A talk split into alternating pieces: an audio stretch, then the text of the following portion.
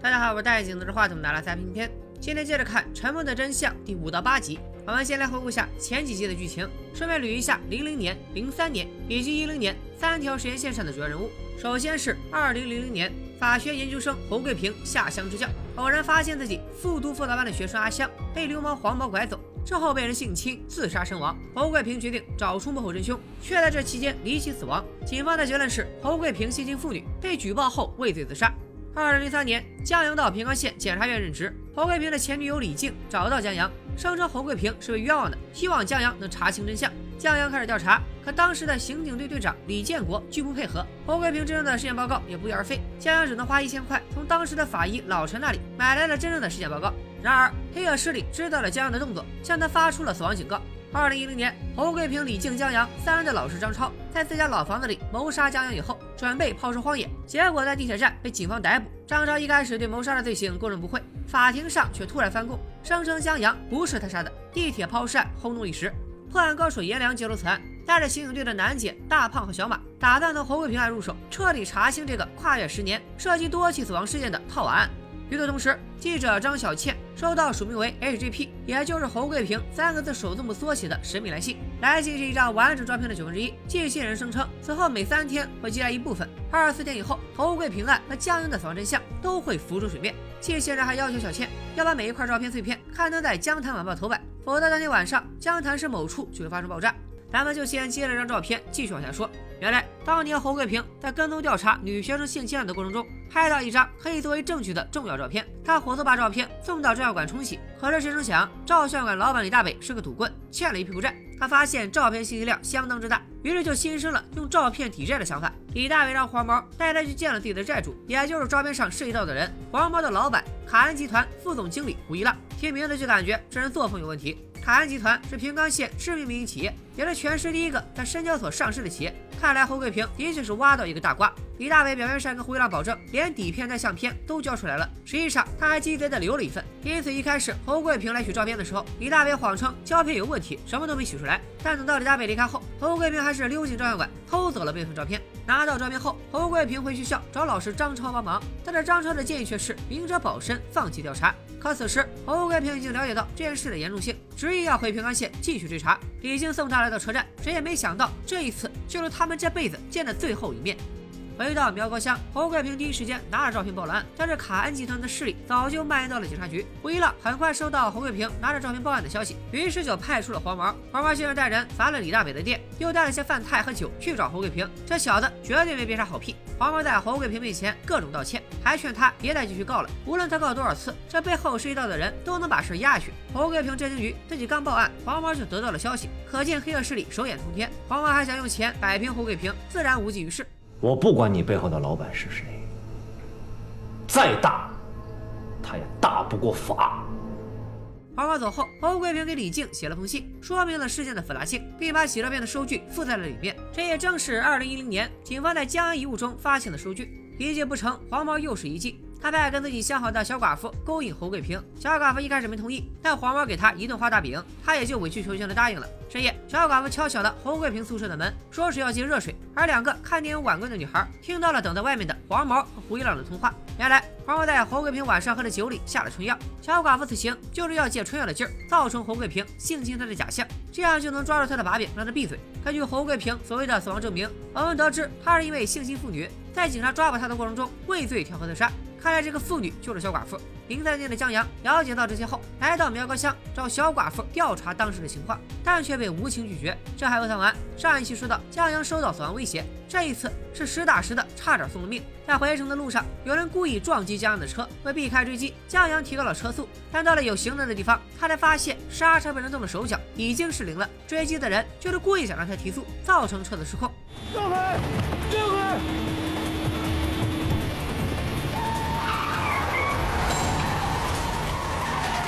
这里有个场外的小细节让人感慨：江阳的车牌号是六六四零四，寓意查无此人。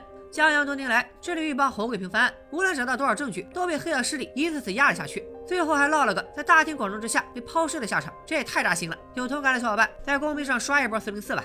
我们再看二零一零年的颜良，他也查到了侯贵平洗照片的那家照相馆，得知了照相馆在江阳调查期间失火，老板李大北也被烧死。颜良还了解到，当年平安县的尸检报告都出自老陈，因此可以试着从他入手。没想到老陈也是有备而来，直接拍出了侯桂平真正的尸检报告和一份问询小寡妇的录音。老陈说，能拿到这些材料要感谢两个人，一个是江阳，另一个则是老朱。老朱家有我，太爷在上，骨肉亲孙潜龙，叩拜您老。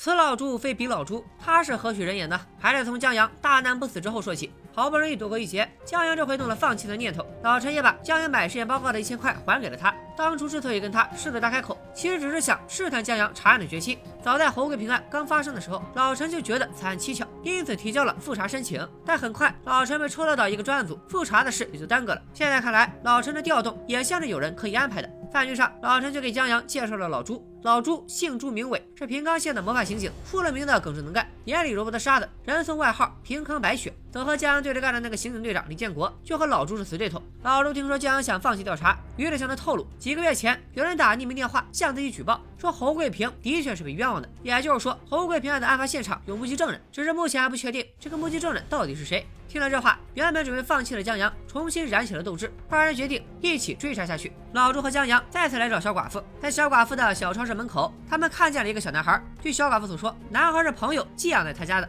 所以说是寄养。男孩却管他叫妈妈。老朱吓唬小寡妇，怀疑他拐卖人口，小寡妇便打了电话叫来了黄毛。黄毛说孩子是他捡的，还在民政局登记过。老朱以黄毛涉嫌拐卖儿童为由，把他带到了外面的车上问话，好让江阳有机会单独询问小寡妇。江阳录下了这段对话，也就是后来在二零一零年。老陈交给颜良难解的那段，根据小寡妇的描述，案发当晚，他在侯贵平宿舍待了两个多小时，期间一次都没有呼救过，中途也没有人来找过侯贵平。被侵犯怎么可能不呼救？这就他妈离谱！佳佳声称已经知道侯贵平是冤死的，不断给小寡妇施压，让她说出真相。老朱也重新回到屋里，骗小寡妇黄毛已经交代了，是小寡妇报了假警，侯桂平根本没有对她实施性侵。小寡妇最终扛不住压力，道出了真相。他承认黄毛给了自己一笔钱，让他去引诱侯贵平。出钱的人姓胡，侯贵平当晚喝的酒里掺了春药，小寡妇很轻易就得手了。黄毛还嘱咐小寡妇，事后用毛巾拍一些侯贵平的精液带出来，一个小时后再到派出所报警，举报侯贵平对自己实施了性侵。当初警察的确在侯贵平宿舍发现了带有他精液的女性内裤，这么看来，这些都是黄毛等人伪造的。老朱继续追问侯贵平的真实死因，就在小寡妇准备开口的时候。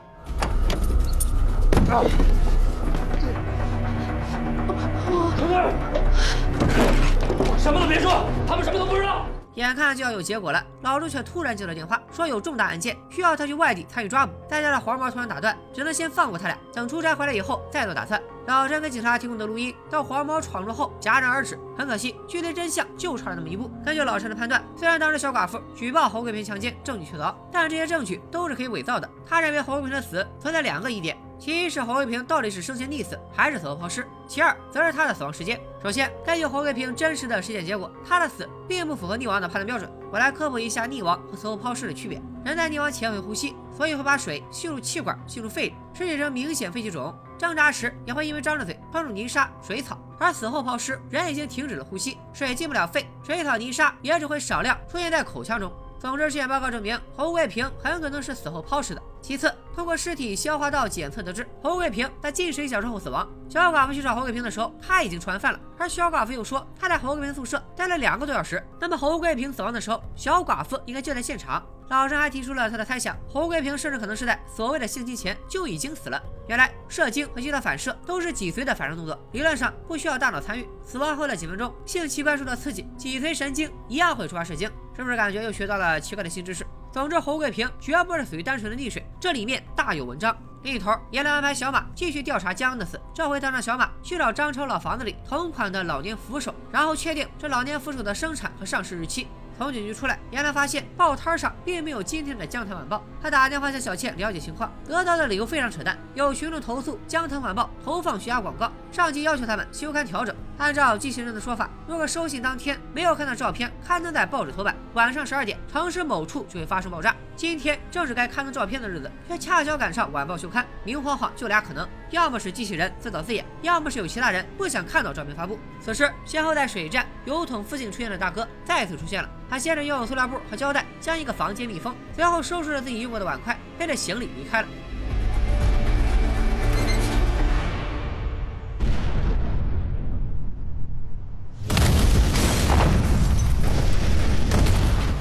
爆炸发生在一个烂尾楼盘，恰好属于胡一浪任职的卡恩集团。不过好在没有人员伤亡。奇怪的是，爆炸实际上发生了两次，第二次是在第一次的几十秒后，并且没有爆炸中心，而现场除了钢丝床、蜂窝炉和电风扇等民用物品，并没有发现任何违禁品。既然如此，那这两次爆炸又是怎么发生的呢？阎良只能提审和这件事有关的张超。整个案子就像迷雾里的一头怪兽。虽然我看不清楚他的样子，但是我能够感觉到他的轮廓。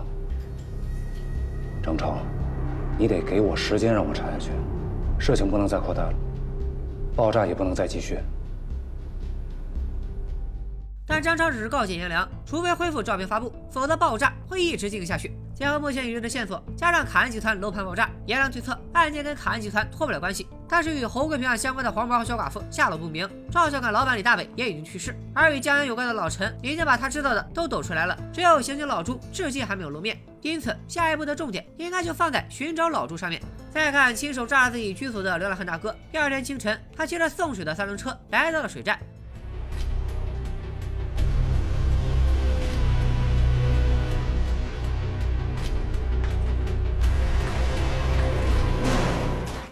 此人就是颜良正在寻找的老朱。有趣的是，门上铜制被撕了剩下的痕迹是个 Z，正是朱字的首字母。这个暗示对观众来说，不就相当于在门上贴了一张名牌吗？得知民警正在四处寻找老朱，当年案件的另一个当事人李建国坐不住了，他找到与他勾结已久的胡一浪，让胡一浪加派人手，争取在警察之前找到老朱。不过老朱可是老刑警了，就他这反侦查能力，谁想找他都不容易。其实早在侯贵平案发生之前，李建国就和胡一浪沆瀣一气。当初胡贵平急着想调查阿香被性侵一事，都走漏了风声，被黄毛、胡一浪等人拦下，全靠李建国这个警察局的眼线。后来江阳重启侯贵平案，这俩人也曾凑在一起想过应对办法。李建国几次三番，主导江阳，江阳还险些被害。还有临时抽调老朱到外地出差，估计都是这帮人搞的鬼。就在老朱出差期间，江阳发现黄毛带着小寡妇家的孩子来到了凯恩集团，与此同时，小寡妇却已经失踪了好多天。这事儿实在蹊跷。出差归来的老朱带着老陈一起到空无一人的小寡妇家，准备探个究竟。老陈注意到原本挂镜子的地方镜子不见了，再看地上的碎片，说明房间里有打斗过的痕迹，后来被人清理了。但是挂镜子的钉子上还留有少量新鲜血迹，看来小寡妇凶得极少。老朱立马对黄毛进行了抓捕，并且叮嘱手下绝不能让李建国靠近。黄毛却是一副混不吝的样子，只说了一句：“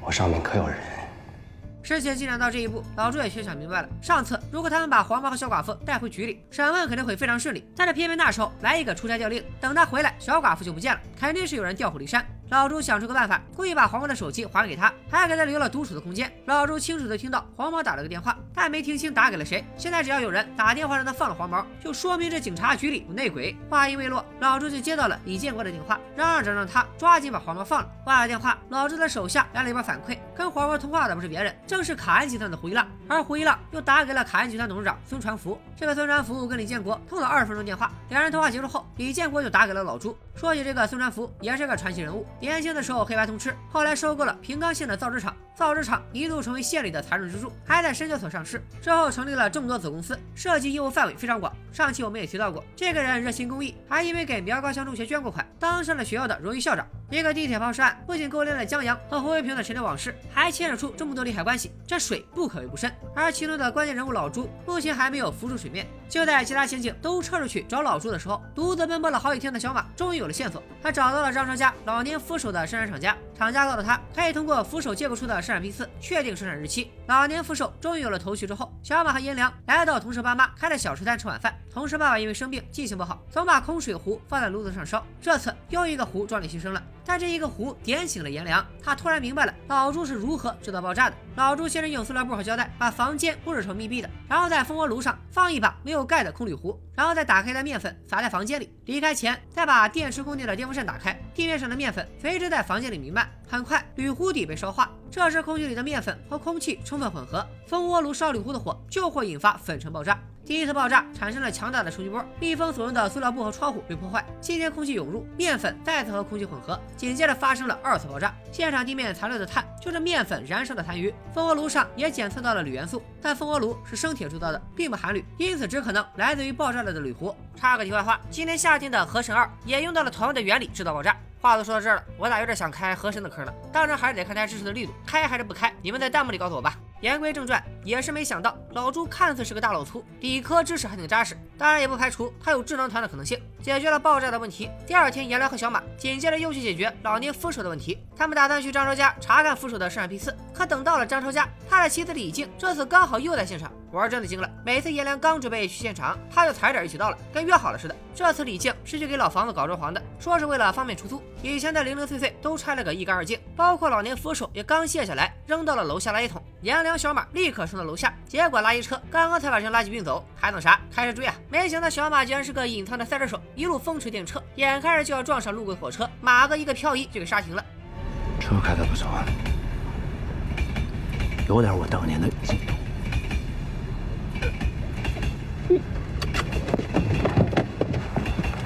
头。来到垃圾场，张超家小区的所有垃圾都已经卸下，二人只能吭哧吭哧的徒手刨垃圾。话说这刑警都是杂学家，啥都得会。功夫不负有心人，两人找到了从张超家卸下来的老年扶手。经过工厂比对，确定扶手的生产日期在二零零九年六月，到用户手里一般都需要两个月。但是据张超交代，他父母在二零零九年年初就都去世了。父母去世后，房子就租给了江阳，而老年扶手应该也是那之后才装的。江阳又不是老人，身体也没有残疾，为啥要加装这个扶手呢？颜良和法医合计着，折叠衣架和老年扶手的长度相同，安装方式也一样，墙上的四个螺丝孔既可以安装折叠衣架，又可以安装老年扶手。他们怀疑老年扶手就是一个转移视线的幌子，真正有问题的还是那个全市到处找都找不到同款的折叠衣架。现在可以证明，江阳遇害时张超不在现场，而江阳要么是他杀，要么是自杀。根据洛卡尔物质交换定律。凡是两个物体接触，必然会产生转移现象。在犯罪现场中，凶犯必然会带走一些东西，也一定会留下一些东西。但现场并没有任何人来过的痕迹，几乎可以排除他杀的可能性。而如果有人和江阳事先策划了这场谋杀，按我国刑法，帮助实施者也构成故意杀人罪。况且目前没有找到任何江阳自杀或需要其他人帮助自杀的动机。就算江阳借助了折叠衣架自杀，现在也没办法确定动力源在哪里。江阳的死仍然存在疑点。前面说到，老朱接到线报，说是凯恩集团的孙传福和胡一浪指使李建国干涉老朱对黄毛的审问，所以这俩人就是黄毛的靠山，不办了他俩，黄毛肯定死刑到底。于是老朱骗领导签署了一份传唤证，拉着江阳到凯安集团抓人，本想来个攻其不备，但是因为没有孙传福的传唤证，只能带走胡一浪。不过孙传福自知是个人物，就算去了警察局，也没人能把他怎么样。于是假模假样的也跟着去了警局。老朱这波操作果然是有点草率了，领导们都很看重孙传福的企业家身份，没有太过为难他，反倒责怪老朱办事不顾大局。就这么着，又让这群泥鳅给溜了。不过老朱没有就此罢休，而且他有种直觉，如果不尽快再从黄毛那里寻找突破口，黄毛很可能会像小寡妇一样就此失踪。因此拉着江阳再次来到苗高乡。半路上，他们听到有人喊救命，两人下车查看，有个人被一帮歹徒围困。为解救那人，情急之下，老朱对着天来了一枪。老朱的直觉还挺准，被掳的那人正是黄毛。眼看自己都要被灭口了，黄毛终于开始交代，其实他也是给胡一浪打工，胡一浪让他从乡里找少女，他就给胡一浪输送了一些少女。后来发生了什么？虽然可以猜个八九不离十，但黄毛也确实没有实证据。而当年侯贵平之所以会落得如此下场，就是因为他拍的那张照片足以置幕后黑手于死地。此外，侯贵平还有一份被性侵者的名单。刚说到关键处，凡人精李建国又得到了消息，紧急赶来，再次捞人。说真的，我都数不清这是李建国第几次捞黄毛了。为了绝后患，李建国这次还向督察处举报老朱违纪。再加上老朱警卫登记里少了一颗子弹，黄毛也是个见风使舵的主，立马改口说老朱喝了酒，逼自己做伪证，举报孙传福是黑恶势力。随后还朝他裆部开了一枪，都把他吓尿了。不仅是黄毛，这回这帮人是铁了心要搞老朱。李建国举报老朱在单位公开侮辱他，孙传福又说老朱非法传唤他这个商界代表，老朱这回也只能忍耐。但他还是一个人承担了所有罪责，把江阳摘了出去。不过由于老朱过去业绩突出，做了不少好人好事，很多领导和群众纷纷为他求情，这才保下老朱。牢饭是不用吃了，但是得去警官学院进修三年。而江阳能平安无事，不仅是老朱的功劳，女朋友小吴的父亲副检察长老吴也暗中出了不少力。老吴还劝江阳趁早放弃，别因为这件事耽误了大好前程。但江阳不但没死心，还想让老吴帮忙把老朱也捞出来。老吴看江阳这么执着，无奈之下也只能提出让他和小吴分手的提议。九十九个头都磕了。就差那一哆嗦。为了继续调查这个案件，也为了不连累小吴，江阳心一横，跟小吴提了分手。话说当年还是小吴鼓动江阳调查此案，并且搬出了自己的高官父亲，现在连他自己也打了退堂鼓，想来也是不胜唏嘘。此后，尽管只能靠自己这一个生力军，江阳也还是坚持走访。此时李靖提出可以帮江阳一把，还把侯贵平生前寄给他的最后一封信以及照药馆的收据交给了江阳。不过有一个人并不同意李靖跟江阳搅在一块儿，那就是他们的老师张超。李靖、张超此时已经订婚，出于安全考虑，张超希望李靖能远离这些纷争。虽然没了李靖的帮助，但好在是又掌握了一些线索。江阳拿着照相馆的收据去找李大北，李大北倒也没客气，见江阳有求于自己，直接张嘴问江阳要了五万块。月薪一千的江阳为了线索也是拼了，只能硬着头皮答应。但是两人的交易不巧被李建国和胡一浪的马仔拍了下来，这回他们准备斩草除根了。就在江阳跟老陈借了钱，准备赴约当晚，胡一浪的人先江阳一步赶到照相馆，趁李大北上厕所，把他锁在了里面，破坏了照相馆的电路。开门！开门！开门！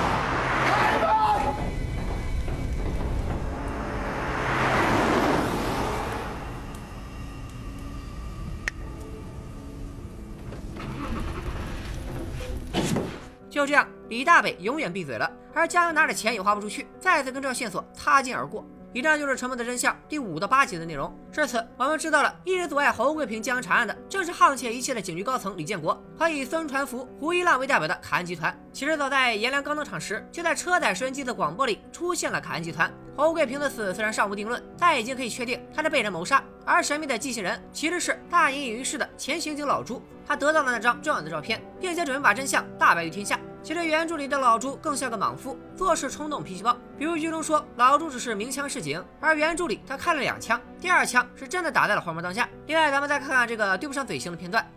局里领导今天下午特地给我打了个电话，说同意咱俩联合办案。但老领导说，这事只能悄悄进行，动作不能太大。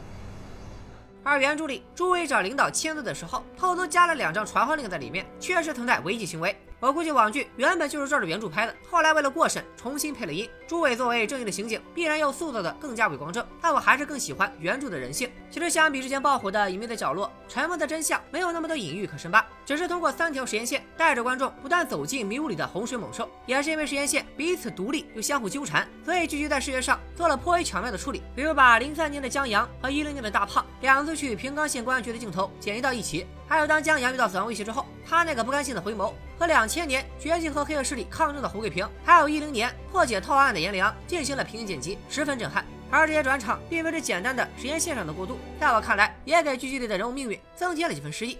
比如颜良从苗高乡回江潭的路上，经过那年江阳被人追击、险些出车祸的那段路，当时他也正在被人跟踪。这个在时间线上两人并无交集，但两人却曾在同一空间擦肩而过，并且对视。这不单纯是一个转场，同时也昭示了这两个人命运的相似性，那就是他们对真相有着一样的坚持，还暗示了江阳死后破解谜案的接力棒已经传到了颜良手中。这部剧里经常会提到的话题就是是否后悔入了公检法这一行，有几个情节放在这部剧里意味深长。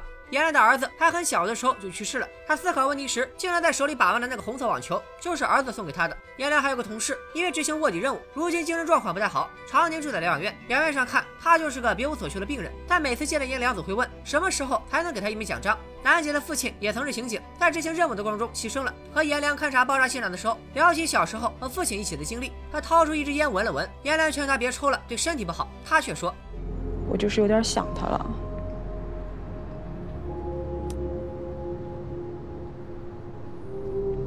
身上就这个味儿。聊到这儿，我想起侯桂平在苗高乡中学上了一堂语文课，他在讲解“君”字的时候，如是说道：“手拿权杖发号施令的人就是君主。”后来也演化成“君子”。表面上看，手握权柄的李建国和孙传福是君主，实际上他们却是真小人。讲这个“君”字的时候，侯贵平其实是在教学生们庄子的《逍遥游》。《逍遥游》里有这么几句：“智人无己，神人无功，圣人无名。”一直被权术玩弄，但却从不言弃的江阳、朱伟、侯贵平、颜良，包括颜良的同事和楠姐的父亲，他们才是真君子，他们就是智人、神人、圣人。至于本阿拉斯加，咱也没别的本事，碰到这种良心好剧，甘愿加班加点当一回自来水。大家要是还想接着看，那就再投一点护肝片吧。还原方法跟上期一样，本期视频点赞过十万，两天之内咱们就干出大结局。凯恩集团到底干了什么见不得人的勾当？侯贵平是怎么死的？为什么江阳一个检察官后来会锒铛入狱？江阳是否是自杀？又是如何完成了自杀？真相会大白于天下吗？最后一期会有更多关于这部剧的隐喻的解读，以及和原著的对比。我还是会根据剧中角色对不上口型的部分，分析一下这部剧为了过审有多不容易。期待大结局的小伙伴赶紧来三连吧！拜了个拜。就在黑暗之中，掩盖了坠落已久的痕迹，亦或层出叠现，看似偶然。